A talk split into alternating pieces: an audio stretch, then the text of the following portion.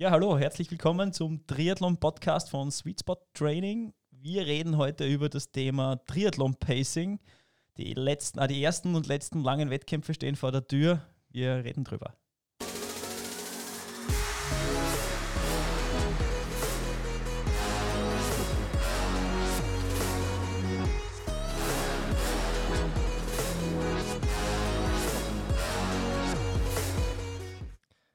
Ja, Mara hat schon gesagt, Sause und, und meine Wenigkeit der Gere, wir sind auch da. Und Hallo.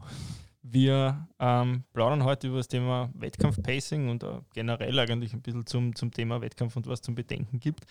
Es ist ja jetzt so, dass ähm, doch die Saison jetzt sukzessive angelaufen ist und jetzt haben wir am Wochenende, ich würde mal sagen, wahrscheinlich das Größte, was wir in Österreich heuer haben werden oder sicher ja, ich sogar. Würd, ich würde also, sogar sagen, ja, europaweit ist das ja, eines, der wenigen, eines der wenigen langen Rennen. Ähm, ich weiß von, die stattfinden. von Ungarn, von, einem, von, einem, von einem längeren Rennen, das Balaton-Man, ich glaube, das ist auch, äh, findet auch statt. Und ähm, am Wochenende soll ja der, der Ironman in, in Estland stattfinden. Ähm, Echt steht der noch? Ja, das habe ich gar nicht steht noch. Dazu. Okay. Also einer meiner Athleten ist aktiv am Start, daher ja. habe ich ein bisschen einen Einblick und man muss natürlich negative Tests abliefern und ja, also von zu Hause vor Ort, muss dann im Hotel bleiben. Oh also eine ziemliche Prozedur, aber, aber, ja. aber ja. Auf jeden Fall steht jetzt Bodersdorf vor der Tür. Ähm, das Besondere an Bodersdorf ähm, ist jedenfalls auch, dass alle vier Distanzen dort vertreten sind. Und ähm, ja, wir haben uns jetzt mal gedacht, sowas wie Wettkampf-Pacing, viele gehen in den Wettkampf rein und, und, und, und arbeiten sich nach Gefühl quasi durchs, durchs Rennen durch. Ähm, bei uns im Coaching ist es eigentlich im Regelfall so, dass es einen, einen, einen Masterplan gibt für den, für den Tag. Und jetzt haben wir uns gedacht, wir plaudern vielleicht mal darüber, wie es auf den unterschiedlichsten Distanzen ist. Also ja. ich sage jetzt einfach mal meine These, je länger die Distanz, desto wesentlicher wird das Pacing mhm. und desto wesentlicher wird der Masterplan. Ja. Und ja, ich glaube, alle Athleten, alle unsere Athleten haben wir aus den letzten Schlüsseleinheiten und aus dem Trainingsplan schon ziemlich gut herauslesen können, was jetzt, äh, was jetzt Sache ist und ja. in welchem Bereich sie sich dann im Wettkampf auch bewegen sollten. Und natürlich ist das jetzt in der speziellen Wettkampfvorbereitung von uns so, von uns so geplant, um, damit auch Ökonomisierung in den Bereichen passiert und wie der Gary sagt, einfach auf den längeren Distanzen umso wichtiger.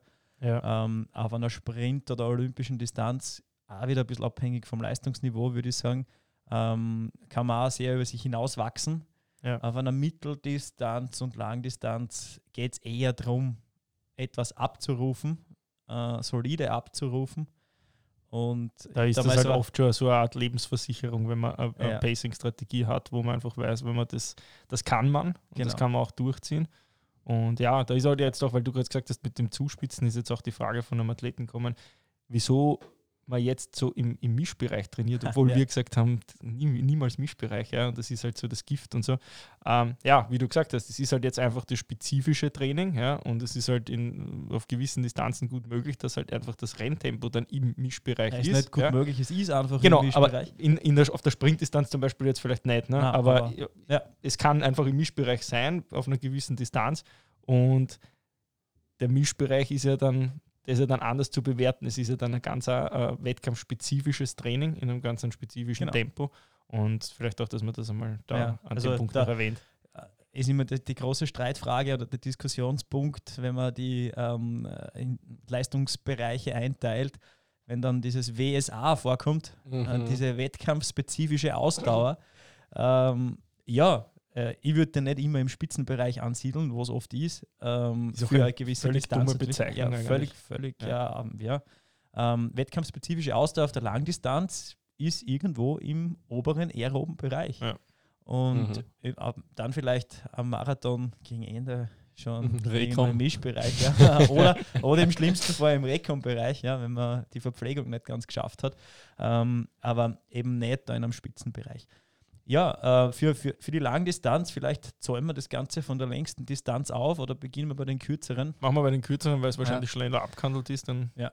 Bei den langen gefällt, gefällt, mir ja dann besonders so dieser Ausdruck Malen nach Zahlen. Da wird es dann ja. einfach ja. ähm, bei, bei, der Sprintdistanz oder bei den kurzen Distanzen ist es nicht ganz so. Vielleicht fangen wir so an, ähm, wenn Sprintdistanz vor der Tür steht und Sportler fragen, wie schnell oder wie hart soll ich Radfahren, wie hart soll ich laufen, dann gibt es im Prinzip eigentlich eh nur eine Antwort auf der Sprintdistanz. Vollgas. Genau, also da gibt also ich gebe da persönlich gar kein, gar kein Pacing raus in irgendeiner Weise, weil das einfach zu kurz ist ähm, für ja, Wobei für, es natürlich stark davon abhängt, wie gut trainiert der Athlet ist. natürlich, ja, ja. Das war kein Bierkorken, der hier gefallen Es, ist. ich will wiederholen, es war kein Bierkorken. Ähm, Ja, weil was ich eben sagen möchte, ist, dass für manche die Sprintdistanz ja eigentlich alles andere ist als ein Sprint. ja, Ganz einfach, weil bei einer Wettkampfdauer, die dann schon über einer Stunde 15 ist, bei manchen ist das der Fall, ist das halt richtig lang. Und da würde ich vom Vollgas vielleicht absehen, aber wenn es ein Ja. gut trainierter Athlet ist, in der Region eine Stunde bis eine Stunde zehn, da kann man schon sagen, gib Gas. ja, ja, Ja. Wobei, wobei sogar bei einer Stunde 15 äh, plus bis einer Stunde 30, also ich nenne es dann immer ganz gern und gemein Sterben mit Anlauf. ja, Also ähm, ja, dann passiert es halt, dass einmal der, der Hammer kommt, nur ähm, mit einem Bremsen davor verliert man zu viel, zu Ich- viel, zu viel Zeit. Ich handle es eben ähnlich eigentlich, weil ich finde, für mich wird das Pacing ab da relevant, wo das Radfahren einen extremen Impact auf das folgende Laufen hat. Und das finde ich ist bei 20 und 5 Kilometer überschaubar und wahrscheinlich die Handbremse beim Radfahren womöglich. Ja, das ist sogar mehr bei der Olympischen noch so, wie du beschreibst. Da gebe ich dir recht, ja. Wobei ich finde, bei der Olympischen ist es halt dann wirklich so, dass der Wettkampf bei manchen halt dann auch schon drei Stunden dauert und da sind wir schon in einem Bereich, der stundenmäßig schon wirklich lang ist. Ja? Und ähm, ja, gut, wir können wieder mal festhalten, es ist individuell. Ähm, Wie so vieles. Individuelle Streuung, herrlich. Na, beginnen wir vielleicht nochmal mit dem Schwimmen. Ähm, Ja. das, das Format jetzt am Wochenende ergibt wieder Einzelstarts im 5-Sekunden-Takt und in Wellen, also 200 Starter pro Welle Mhm. und im 5 Sekunden Einzelstart. Das heißt, der Schwimmstart ist sehr entschärft. Ja. Äh, dementsprechend kann man das Rennen auch progressiv starten. Die Renntaktik wird, werde ich ja für meine Athleten ausgeben. Ähm, also keine Schnellschüsse am Start. Ähm, aus dem Prozedere ergibt sich, dass man eine halbe Stunde vor dem Start schon im Vorstartbereich sein muss. Das heißt, ein Einschwimmen oder Aufwärmen wird nur bedingt möglich sein. Dementsprechend macht es dann auch Sinn, das Rennen nicht mit einem Kaltstart voll all out anzugehen, Ja. sondern das zu nutzen Mhm. und sie einmal unter Anführungszeichen auf den ersten 100 Metern einzuschwimmen, auf ein Tempo einzugrooven und dann progressive Taktik an den Tag legen. Also dann beschleunigen und äh, das Schwimmen dann natürlich so schnell wie möglich auf der Sprintdistanz ja, zu sprichst einen interessanten Punkt an, weil wenn man sich einschwimmen könnte, wäre mein Vorschlag der Taktik sogar eher zu schauen, wen habe ich vor mir und ob ich vielleicht auf den ersten Metern sogar die Lücke zuschwimmen kann und mir dann wirklich lange Zeit was erspare, wenn ich wen vor mir habe. Ähm, aber wie du sagst, ohne Einschwimmen, ähm, ja, Ja. Kaltstart ist nie gut. Also das kennen ja viele aus, aus dem Becken oder zumindest die, die den Ordnungsrahmen von einem Verein schwimmen, kennen. Äh, fünf Sekunden Abgangszeiten, ähm, wenn man in der Gruppe schwimmt, sind Usus oder kehren so zum guten Ton. Nicht so schnell weg. ja, aber dann passiert es ja, ja, und dann passiert es ja auch immer wieder, dass dann Sprintkönige gibt auf der ersten Länge, die dann sofort den Wasserschatten Mhm. schnappen und, und dann äh, auf dem jeweiligen Intervall eine, gemütliche, eine Ja. gemütliche Position haben. Ähm, ist ja völlig legitim und das kann man, kann man da sicher auch anwenden. Äh, man muss halt nur aufpassen, dass man sich nicht verbrennt.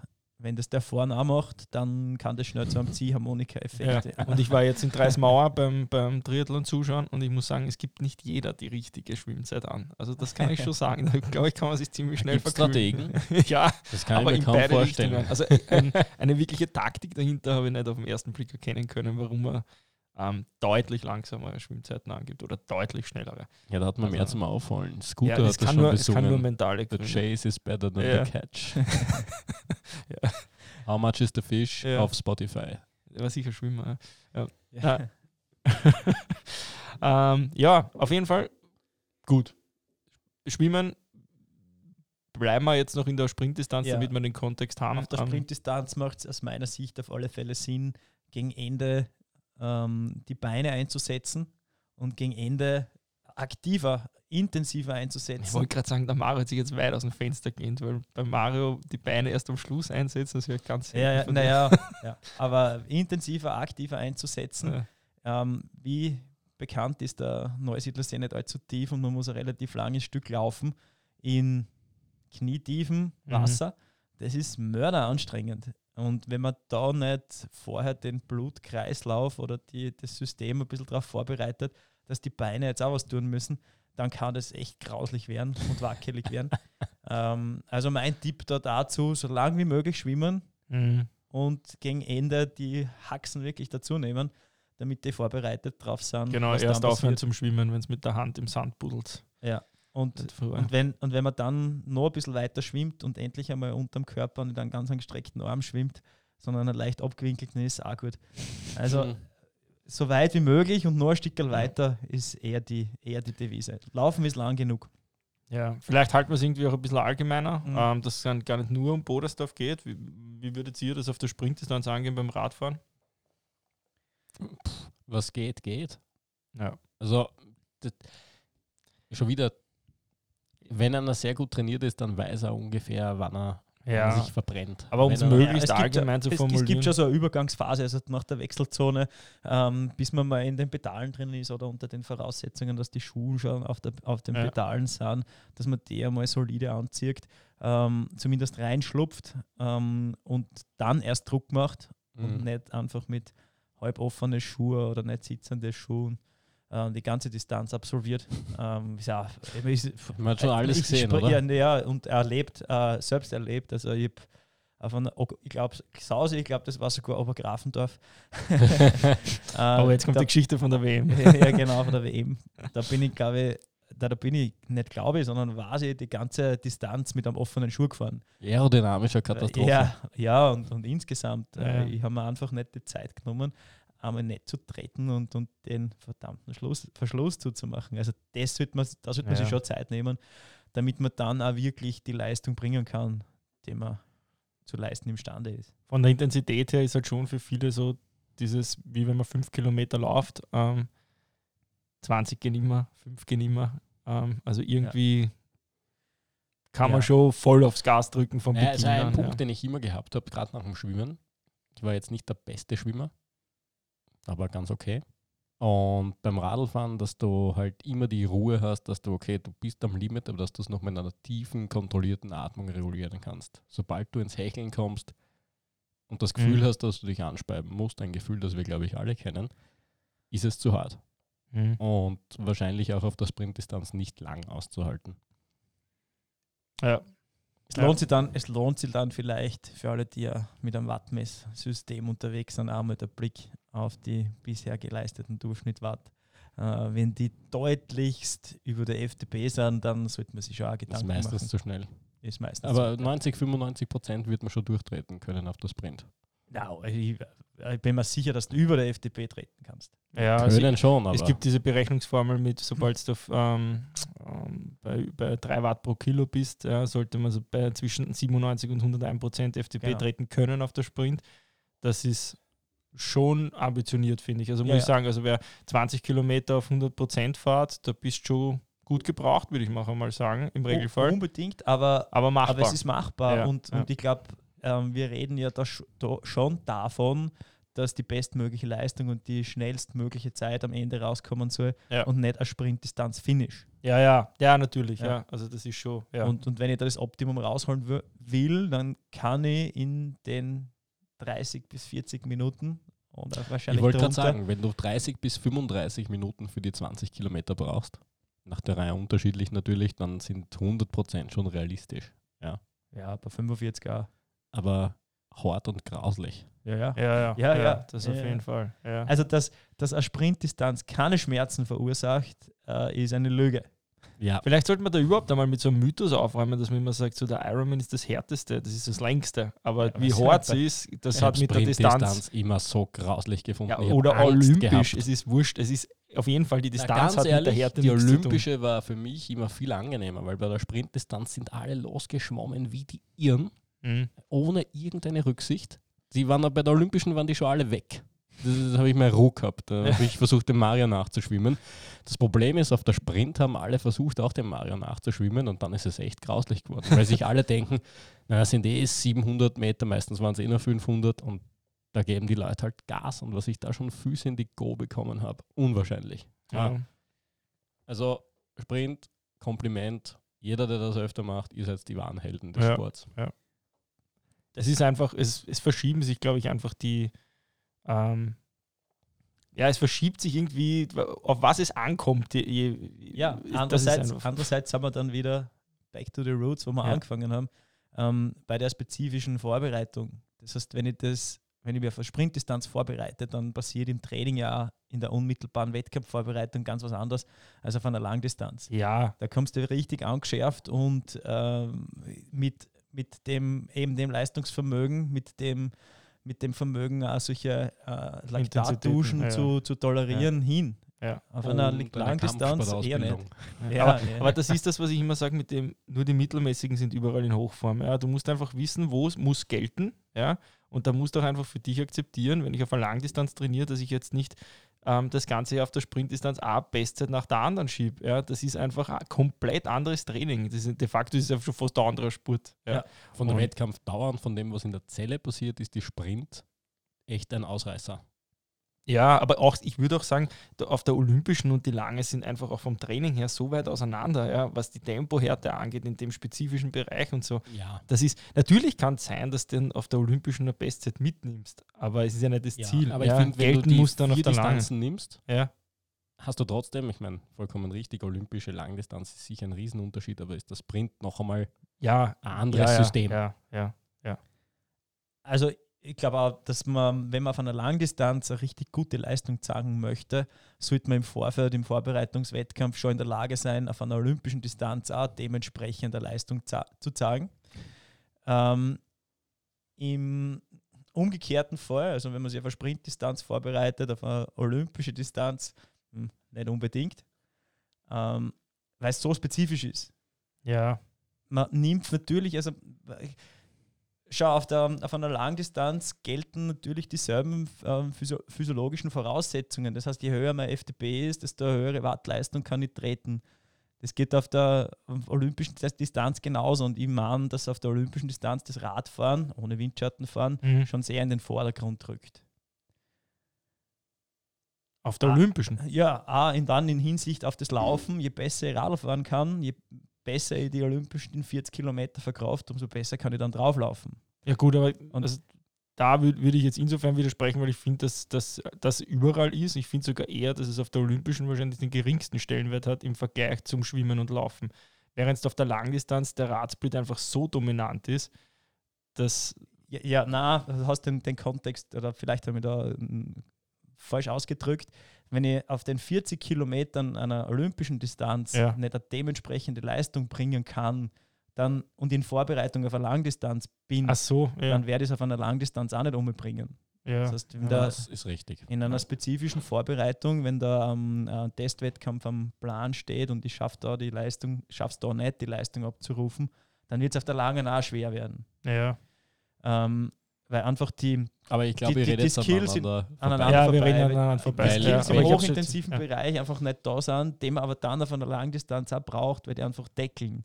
Ja. Ähm, Ich weiß schon, was du meinst jetzt da. Ja. nichts, nichts des- Wenn du auf der langen sehr, sehr gut sein willst, musst du auch auf der Sprintdistanz sogar eine sehr gute Genau. Leistung abliefern Und du hast das allgemein gemeint. Und Aber ich habe es jetzt spezifisch gemeint auf der. Ja, das Von der schon. Ausreizung des Potenzials ist klar, dass wenn du nur Sprint machst, bist du Selbstverständlich. komplett Ganz woanders man, brauchst nie, unterwegs. man Ja. kann nie einen Sprintdistanzler, der sich, spezi spezi sich spezifisch auf das vorbereitet, mit einem Langdistanzler vergleichen. Also ich glaube, Ja. greifbar ist es eh am Frodo. Der wird wahrscheinlich Neufeld gewinnen, glaube ich. Obergrafendorf wird schwierig. Obergrafendorf könnte schwierig werden, aber Spaß beiseite. Ich glaube, dass er, und ich, ich, ich bin kein Fan von ihm, aber er ist auf der Langen das Maß der Dinge. Ja. Das kann einem schmecken oder nicht. Ähm, ich glaube dennoch, dass er auf der olympischen Distanz auf, auf Weltspitzenniveau nichts mehr zu melden hätte. Er wäre ein paar, Richtig. er wäre wahrscheinlich im niedrigen einstelligen Minutenbereich dahinter, Mhm. aber er wird es nicht mehr gewinnen. Genau, das, das trifft. Das ist Ja. das, was wir machen, ja. Und ähm, dementsprechend ist jetzt aber vielen Athleten die nicht im Polster vom Start sind und Kärnten ist jetzt abgesagt Ja. worden, ähm, die jetzt halt dann noch zum, zum, zum Ausklingen der Saison ein paar äh, olympische Distanzen machen, die noch am Plan stehen. Da auch super, eine super Leistung drinnen. Ja, ja, also die, ja. die Skills muss man einfach Ja. drauf haben, wenn man auch für eine Langdistanz trainiert. Ja, vielleicht eh schon die Überleitung zur olympischen Distanz, den Sprint haben wir schon ganz gut, gut abgehandelt. Also wieder das uns uns einig, dass Sprint das Allergrauslichste ist. das? Allergrauslichste und es gibt nur eine Devise, Ja, Gas. Vollgas. all in. Olympisch würde ich auch schon eher so sehen wie der Gary. Ähm, richtig gute Athleten, sub zwei Stunden natürlich, da ist auch all out, da gibt es nicht Ja. viel dazwischen. Muss man vielleicht für die Gesamtdings eh sagen, dass wir da schon von einem sehr schmalen Bereich des Ja. Teilnehmerfelds sprechen. Sub 2 olympisch ist schon. Ja, äh, zwei Stunden, Ja. zwei Ja. Stunden bis zwei Stunden 15 wahrscheinlich auch. ja, aber für kann man die ist noch es halt out gehen. wirklich, sieht man ja auch in der ITU. Ähm, Genau. Ja. ja, Und, und dann, coole YouTube-Videos. Ja, und dann, dann ist es aber auch eine Gratwanderung. Also da kommt dann schon der, die, die Floskel mit Sterben mit Anlauf Mhm. äh, ins Spiel. Das kann dann auch mal passieren. Ja, nur auf den zwei, drei, vier Kilometern, den man dann halt nicht mehr all out laufen kann, verliert man nicht mehr so viel. Ja, Ja. Also Muss man vielleicht auch irgendwie noch unterscheiden, ob es mit oder ohne Windschattenfreigabe ist. Ich glaube, das nimmt dem, dem, am Rad einfach noch einmal eine ganz andere Dynamik hin, wo Pacing, weil wir eigentlich bei Ja. dem Thema sind, dann sowieso ad absurdum ist, ja, weil da diktiert die Gruppe, was gefahren wird. Und man Ah, muss ihr einfach nur entscheiden, ob man versucht dran zu bleiben oder ob man reißen lässt. habt ihr euch solche Watt-Files schon mal angeschaut Ja. von Ja, Windschatten? wie ein Kriterium. Sind auch nicht wirklich niedrig. Na, also die Normalized Power ist einfach ein Wahnsinn. Der Variabilitätsindex ist, ist irre. brutal. ja, also das ist wie beim Ah, Kriterium. ja. Ja. Ja, die bringen da schon richtig Leistung aufs Pedal, aber halt sehr stark in Spitzen. Und Ja. ähm, bei Windschattenverbot geht es halt dann darum, eine möglichst konstante Leistung über die Stunde, eine möglichst Ja. hohe konstante Vor allem muss Leistung man über die sagen, dass wahrscheinlich bei dem Windschattenverbot dass die, die Streckenverhältnisse oft ganz anders sind oder im Regelfall immer anders sind als bei den ITU-Rennen, wo es oft verwinkelt ist, kurze Anstiege sind, oft Haarnadelkurven, wo die Leute direkt nach den Kurven wieder voll reintreten, um da irgendwo wen abzustellen, damit sie die Gruppe zerreißen können und so ist halt einfach in Wahrheit ist es ein anderes Rennen, Mhm. ein komplett anderes Rennen. Ja. Und Ja, von den Anforderungen eine andere Ja. Sportart. Genau. Und wir sind im Prinzip jetzt bei Pacing. Also man kann einfach sagen, blenden wir vielleicht das, das Windschattenrennen aus, ja, weil es kommt ohnehin in Österreich genau bei der Staatsmeisterschaft vor.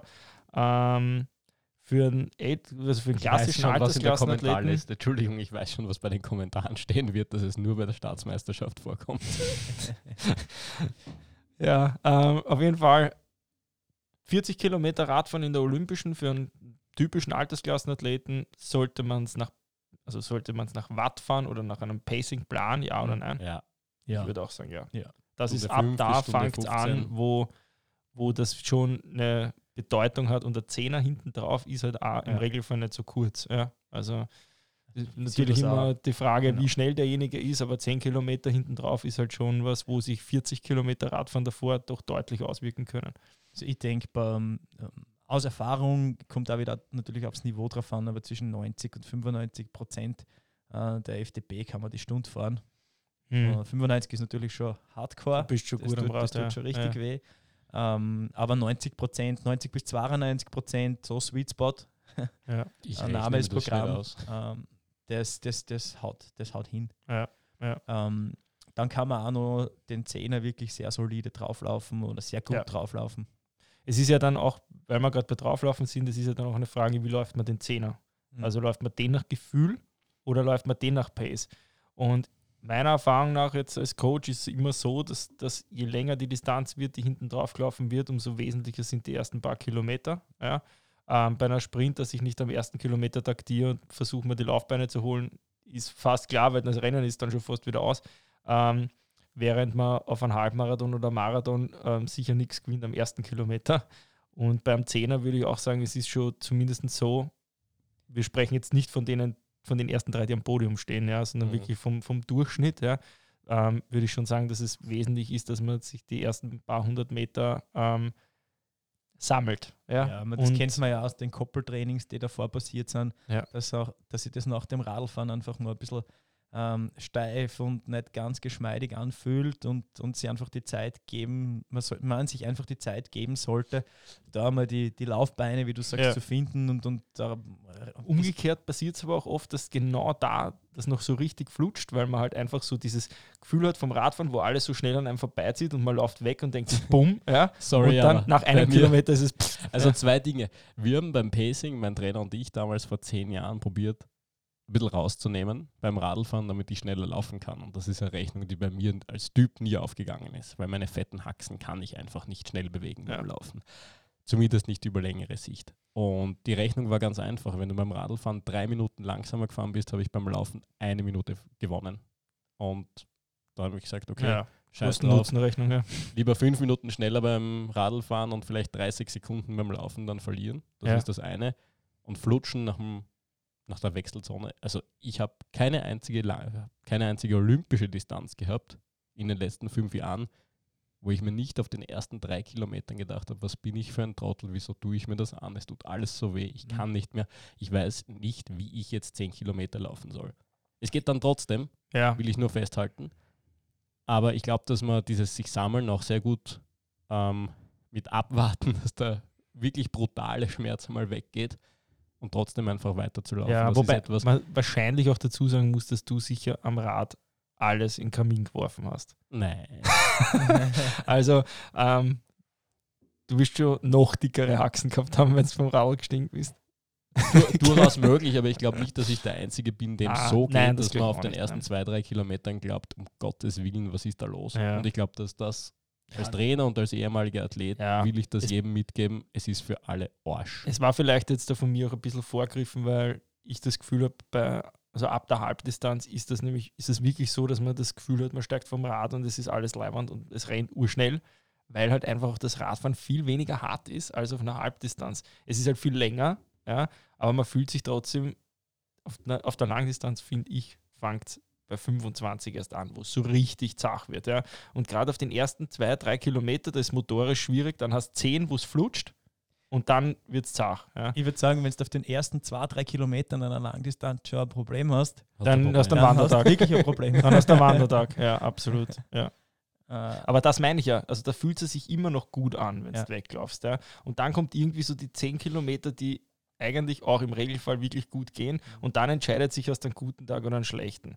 Aber Und- und bleiben wir noch kurz bei der Olympischen, weil Ja. wir da kurz vorm Abschluss waren und das, was du sagst, greifen wir nachher auf.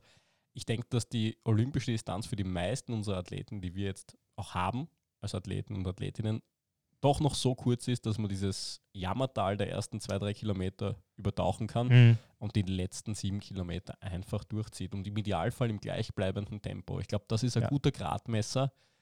Gibt es einen Einbruch? Und wenn man es konstant durchlaufen kann, dann war es ein gutes Rennen, bitte. Ja. Wenn es wehgetan hat, hast alles richtig gemacht. Gut, aber dann, dann die Frage, den Zehner in der Olympischen nach Pace oder nicht? Nach vorher festgelegter Pace. Also ich würde ich würd auf am Zehner die Uhr weglassen. Ich würde kein, kein Herzfre keine Herzfrequenz, keine Herzfrequenz Den sowieso gut nicht. nehmen. äh, äh, am Rad, die Watt, ja, natürlich. Ich Ähm, würde auch keine Pace mitnehmen.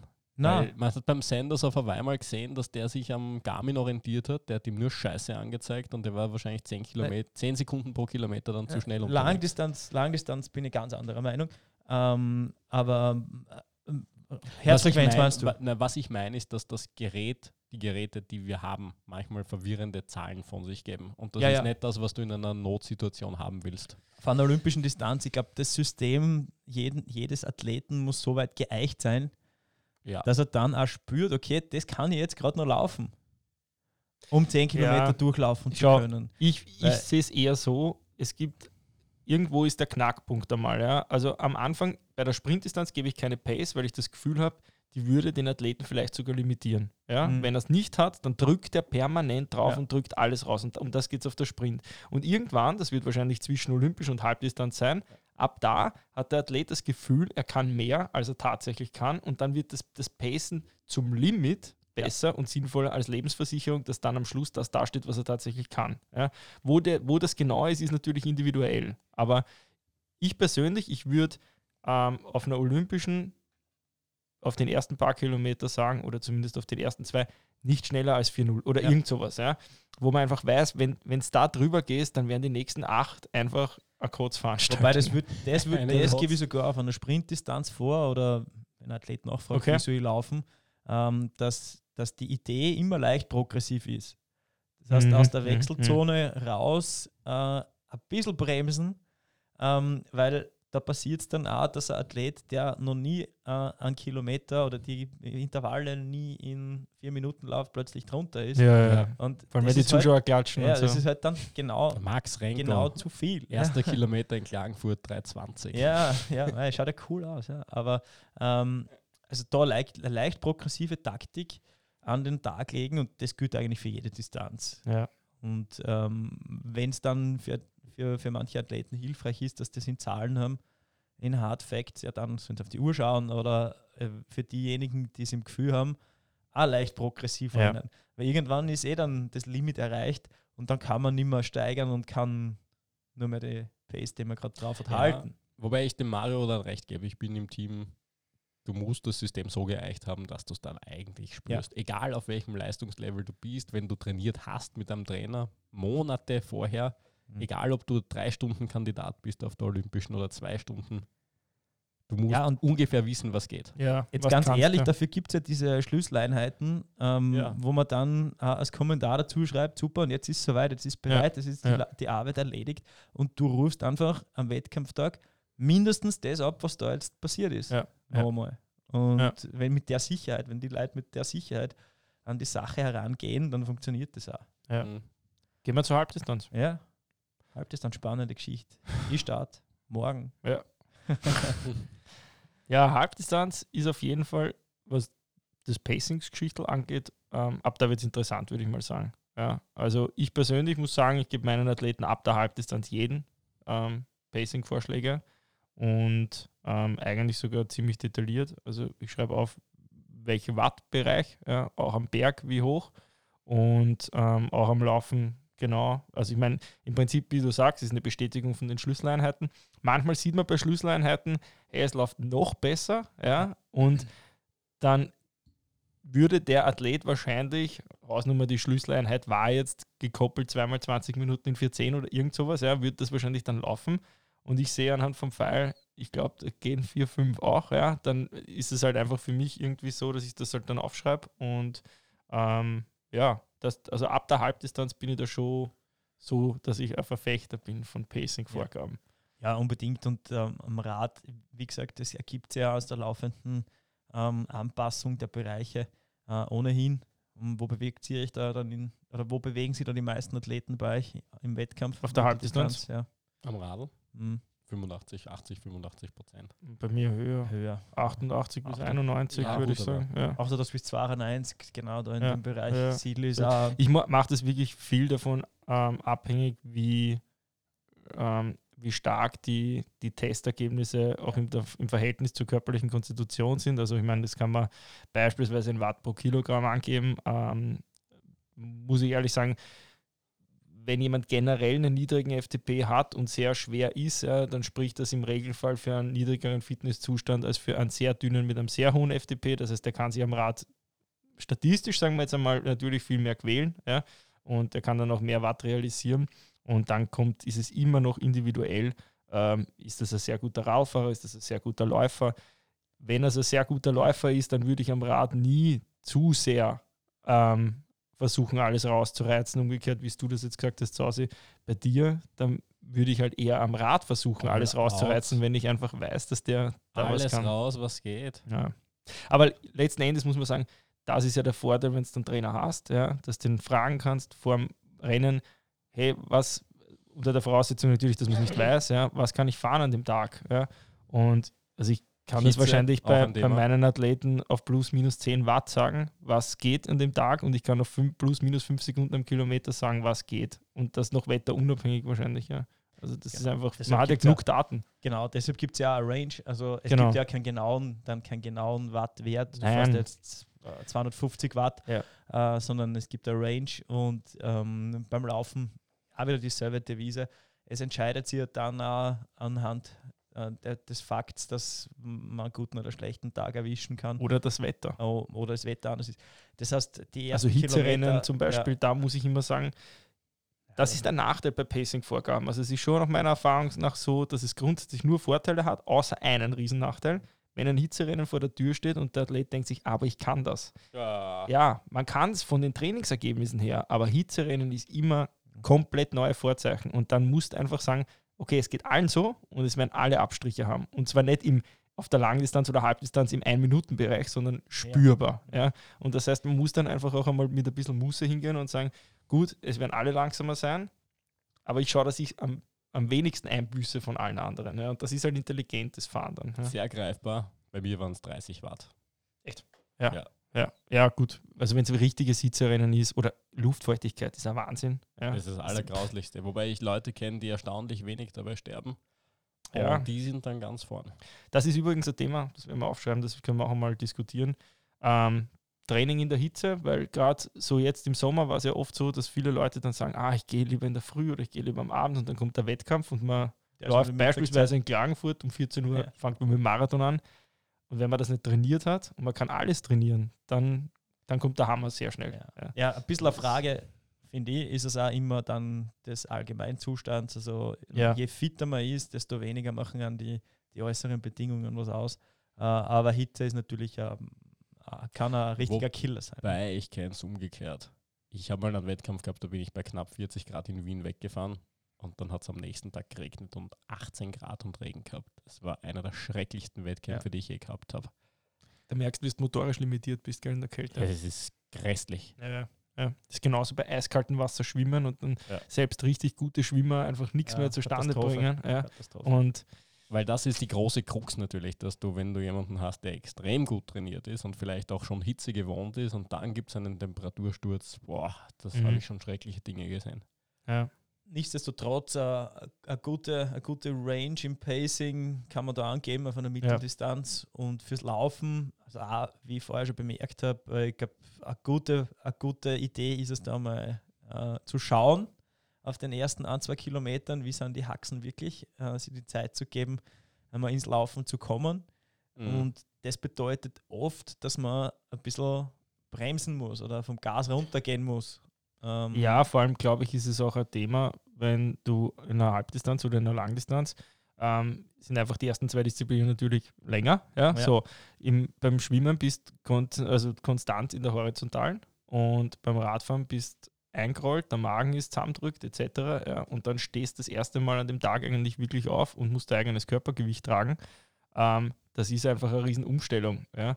Und ich glaube nicht, dass es am ersten Kilometer auf einen Halbmarathon scheitert auf der Halbdistanz, wenn du hinten dann die 20 abrufen kannst, wie du das kannst. Ja? Und da würde ich schon plädieren drauf. Ähm, ja, dosiert. Das Thema Verpflegung kommt auf der, auf der Mitteldistanz dann natürlich so richtig zu tragen. Ähm, ich glaube, da hört es am besten in den, in den Podcast mit dem Gabriel zur Wettkampfernährung rein. Da haben Ja. wir das ähm, sehr gut aufgearbeitet, auch für alle Distanzen, wo Und unsere wann- Erfahrungen und unsere wo, wo, Dixie was noch- Stories. wo was wann not, notwendig ist. Jeder hat eine Aber, ähm, Scheißgeschichte. Genau. Aber was man jetzt noch da dazu sagen Eine. kann, ist vielleicht mh, Verpflegung auf der Mitteldistanz oder ab der Mitteldistanz wird wirklich ausschlaggebend. Mhm. Wenn man das verabsäumt, dann hilft, das Best, hilft die beste, Pace, das beste Pacing nichts, weil dann kann man einfach die Leistung ohnehin nicht abrufen. Ja. Ja, dann glaube ich, passt das gut. Langdistanz, da Genau, ernährungstechnisch die Königsdisziplin, das muss man ganz klar sagen. Heißt ja auch immer, es ist die vierte Disziplin. Mhm. Ich würde sagen, es ist die fünfte, neben der mentalen Komponente, die auf der langen ganz massiv dazukommt, die Achterbahnfahrt über doch viele Stunden. Ja. Irgendwie, es ist so im 10-Minuten-Tag, äh, 10 Minuten Takt so, heute wird der geilste Tag, heute wird der beschissenste Tag, der geilste. Ja, das ist halt, das macht es halt irgendwie aus. Und auf jeden Fall das mit der Ernährung. Ich habe auch das Gefühl, dass noch immer sehr viele Leute ein Problem haben mit der Ernährung im, also auf der Langdistanz. Ähm, vielleicht nehmen wir kurz die, das Pacing ähm, vorrangig dazu. Ja, es wird entspannt. Es wird eigentlich sehr entspannt, Genau. ähm, weil einfach die Beziffern wir es als oberer Grundlagenbereich, noch Komfortzone. ja, Wie kann man es noch benennen mit irgendeinem auf den Tod warten. Ja. es ist, es Ja, ist tatsächlich war mal Motivationstrainer. Ja, ja. Was soll ich mit meinem Leben anstellen? Mach einen Ironman. Auf den Tod Nein, ich glaube, die große, die, das ist ja eigentlich Ich habe halt das große Geheimnis, 650 oder das ist- Startgeld zahlt, ich warte wirklich auf den Ja. Tod. ich glaube, und mir ist nie eine gute Langdistanz gelungen. Ich sage das ganz offen. Ich glaube, das ist einfach der Schmäh an der ganzen Sache, dass man, glaube ich, und der Mario war sehr erfolgreich, mitunter sechs, sieben Stunden wartet, bis es wirklich losgeht, oder? Ja, also man wartet ständig. Man wartet beim Radfahren 90 Kilometer, bis das Rennen beginnt. Man wartet beim Laufen 20 Kilometer oder die erste Hälfte, bis das Rennen tatsächlich beginnt. Und in Wahrheit ist es auch so. Und Äh, wenn es dann beginnt, bei 150 geht es am Arsch. genau. Wenn es beim, beim Laufen Ja. bei 35 beginnt, ist auch Also es, wär, es, wär, es wäre gelogen, wenn ich sagen würde, mh, nach 3,8 Kilometer schwimmen, ich möchte noch weiter schwimmen. Es wäre gelogen, nach, wenn ich beim Radlfahren nach 180 sagen würde, na, ein bisschen, was würde ich, bisschen würde ich schon noch gern auf in Ja, der bequemen Position Punkt, ja. sitzen und im Ziel dann nach 42 Kilometern laufen, zu sagen, ja, jetzt würde ich gern noch einmal da um das Stadion oder um das Areal herumlaufen, ist auch gelogen. Also ja. ähm, ja, es ist lang, es ist wirklich lang und ähm, daher muss man sich gut einteilen. Ähm, die Bereiche sind, wie ihr gesagt habt, in einem recht komfortablen Bereich, nur auch der wird dann über die Länge gesehen irgendwann einmal unangenehm.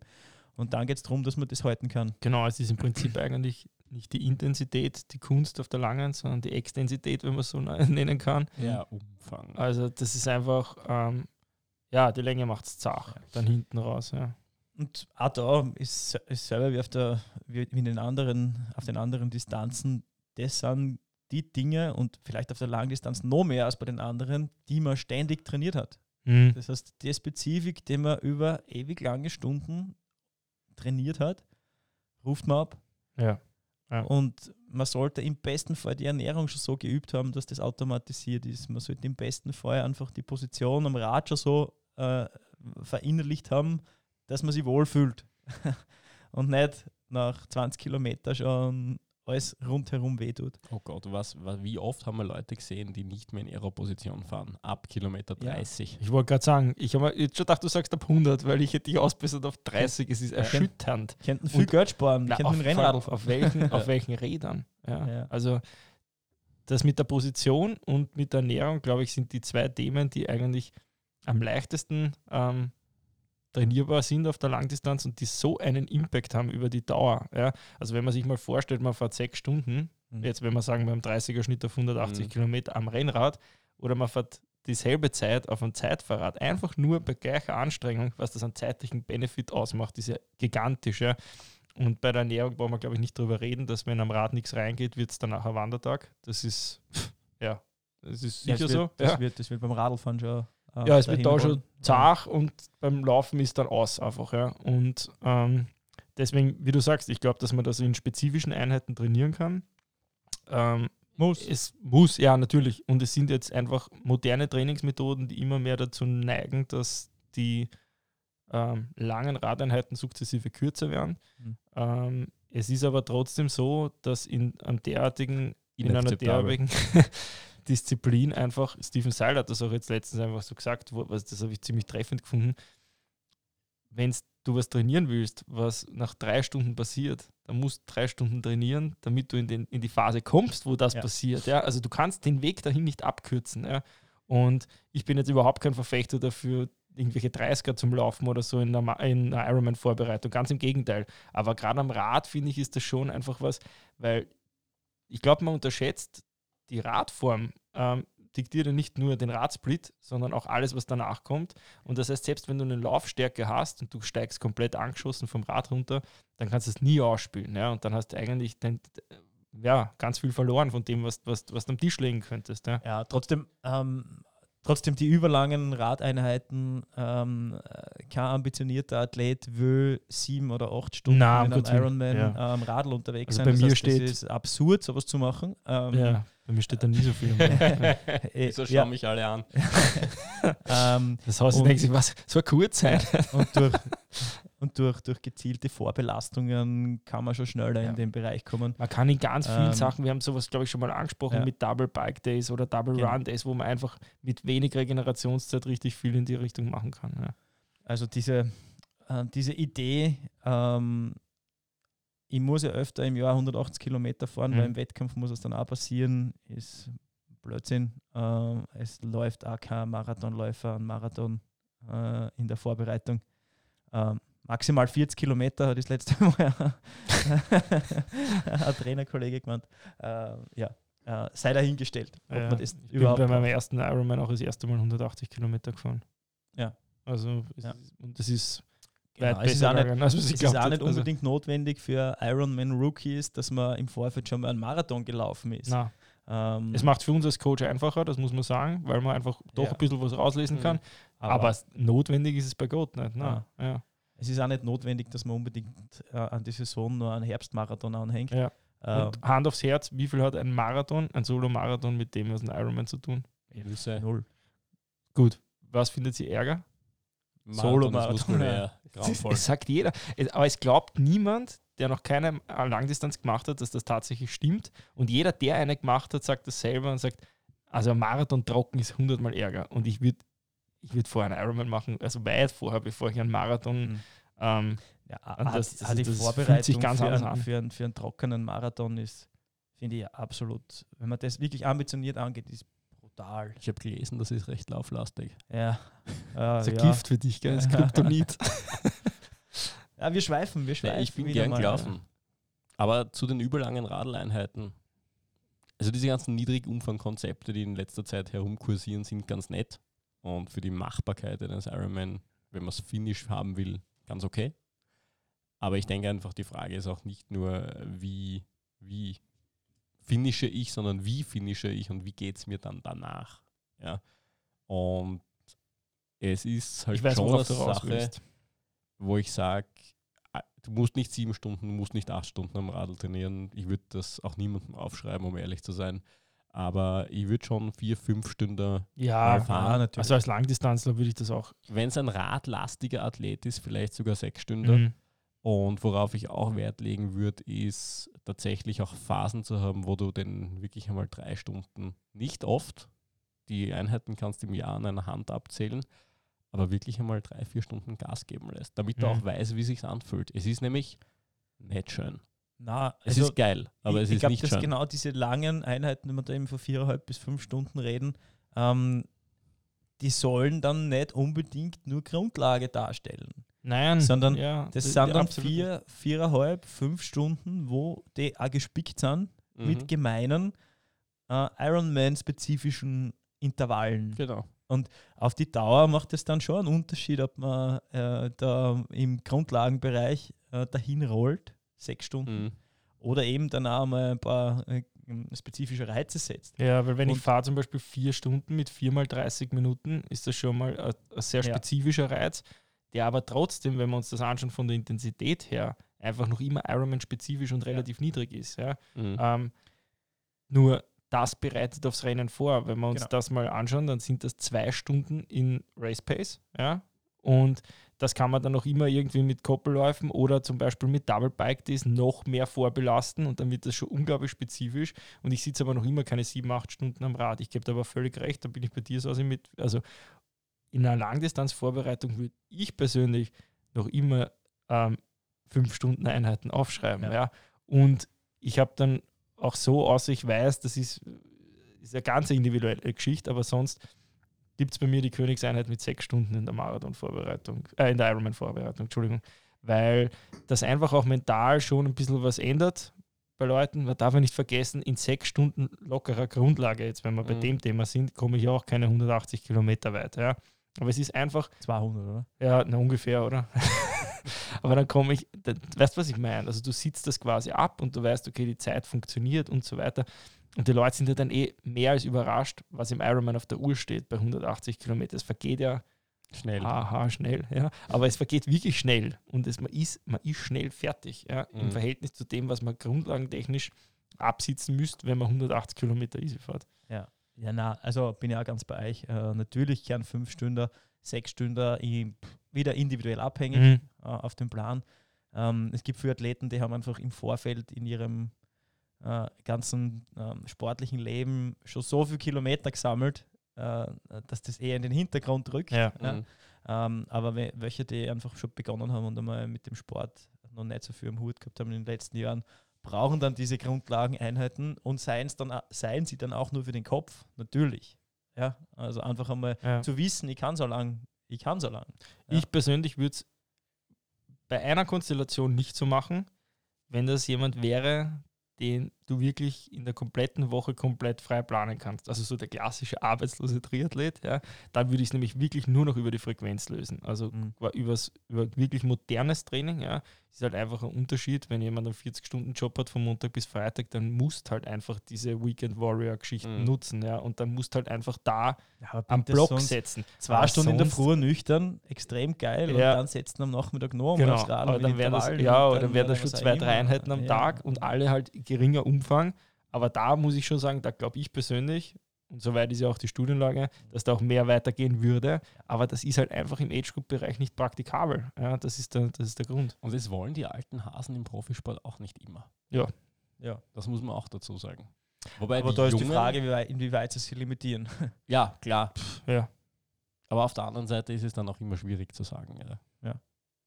Da würde ich schon gerne wissen, wie es jetzt zum Beispiel ähm, Norwegern gehen wird, wenn du die nach dem alten DDR-System trainieren würdest.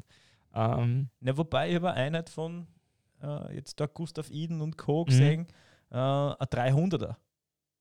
300 Kilometer Radfahren, mh. eine Einheit mit, Perfekt. mit extrem niedriger Intensität. ja, äh, so sie, die fahren auch einmal nur kurze Einheiten.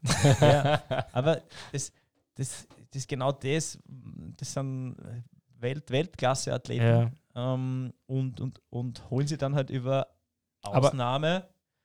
Ich, ich weiß, worauf du raus willst, aber wenn du zum Beispiel vergleichst, wie die früher Trainingslager gestaltet haben und wie Ja. es heute, das ist wirklich grundverschieden. Verschieden, ja. Ja. Also wie, wie viele Einheiten die machen und wie spezifische und, Mhm. und, und, und auch so ganz kurze Sachen auf der Walze. Ich meine, früher, wer hätte sich auf die Walze gesetzt? Ja? Die, also die, die, die, sind nach, nach, nach Lanzarote gefahren und sieben fahren. Stunden Radfahren und Ja. dann waren drei Stunden Laufen und dann war der Tag vorbei. Ja? Und das ist halt jetzt da ganz, ganz anders. Ne? Und da glaube ich schon, dass da die Zukunft hingeht in die Richtung. Ja, ganz sicher. Ganz sicher. Ähm, wir schweifen ab, ne? Pacing war das Thema. Ah, echt? Das, ja.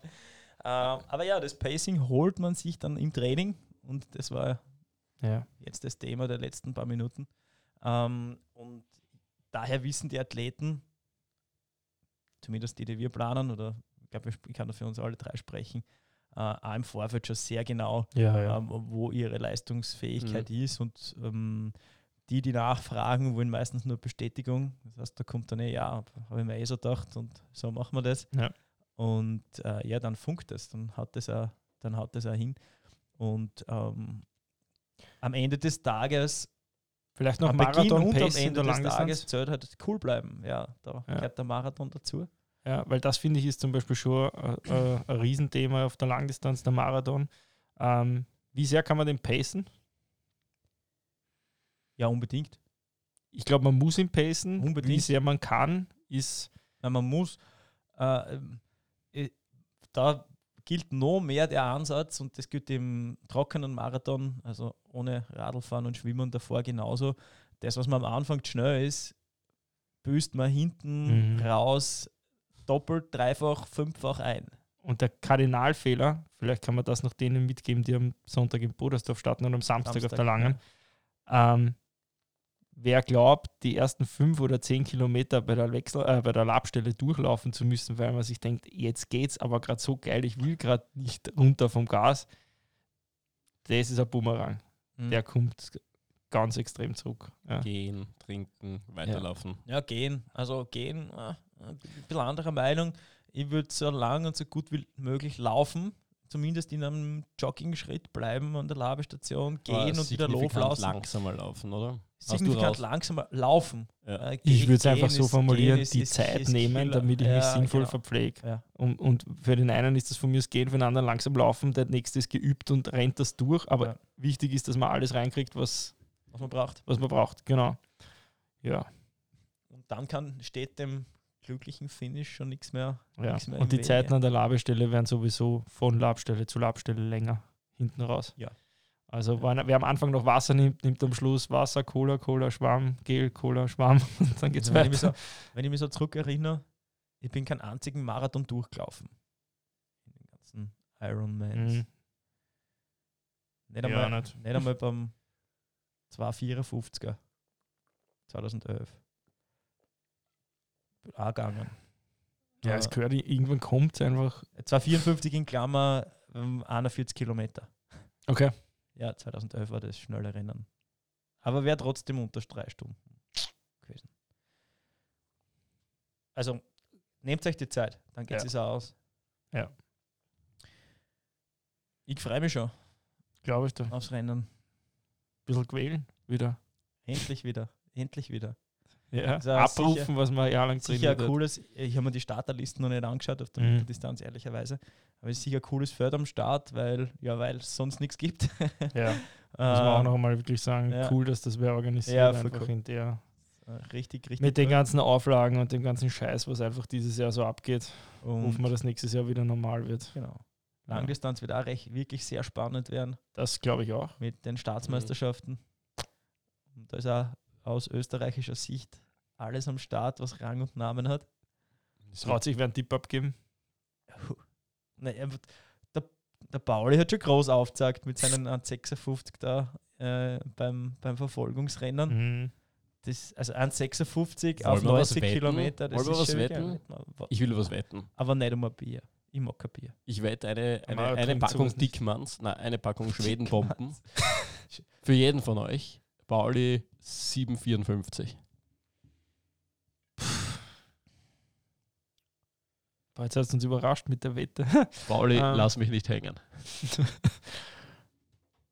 Ja, trau also sagt hat er auf alle Fälle, dass er es drauf hat. ja. Wenn der Tag passt, die Bedingungen schauen aus heutiger Sicht auch sehr, sehr gut Ah, ich sag 7,58.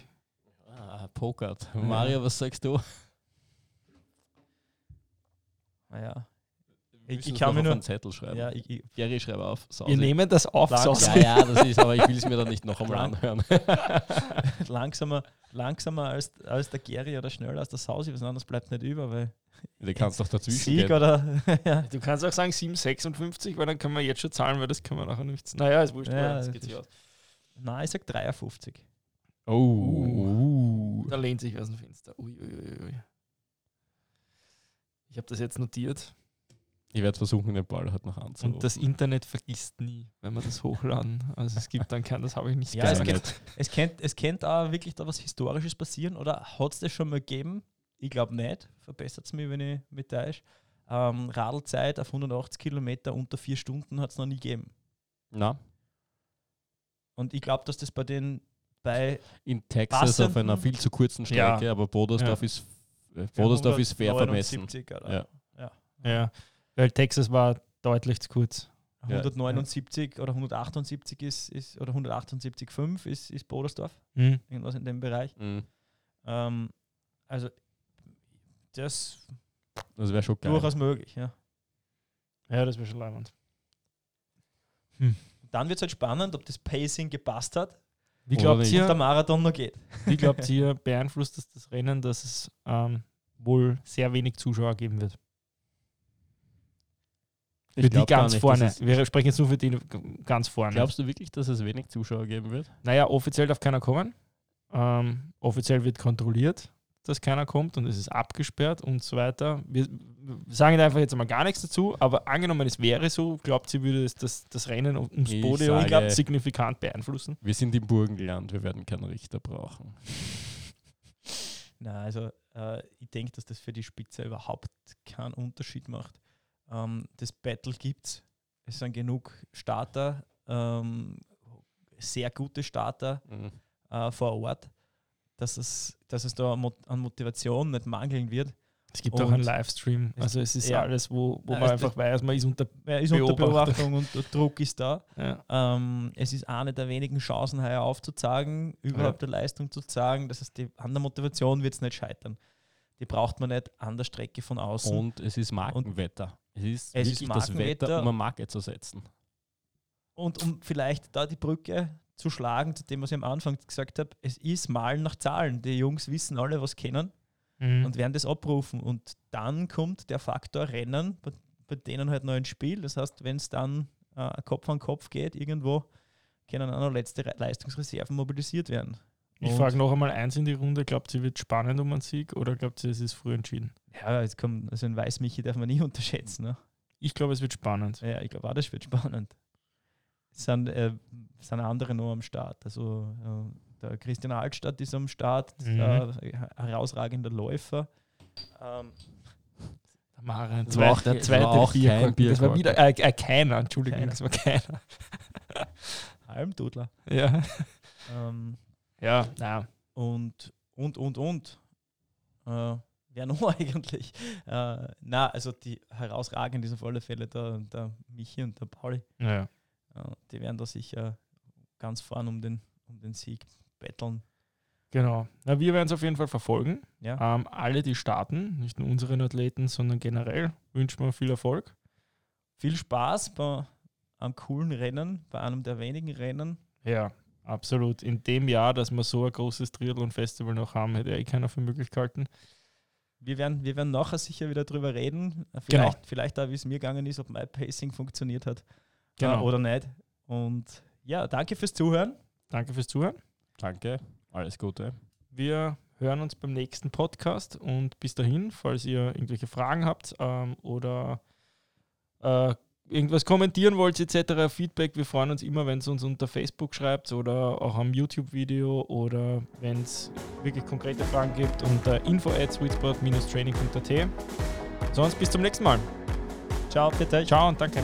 Ciao, grüß euch.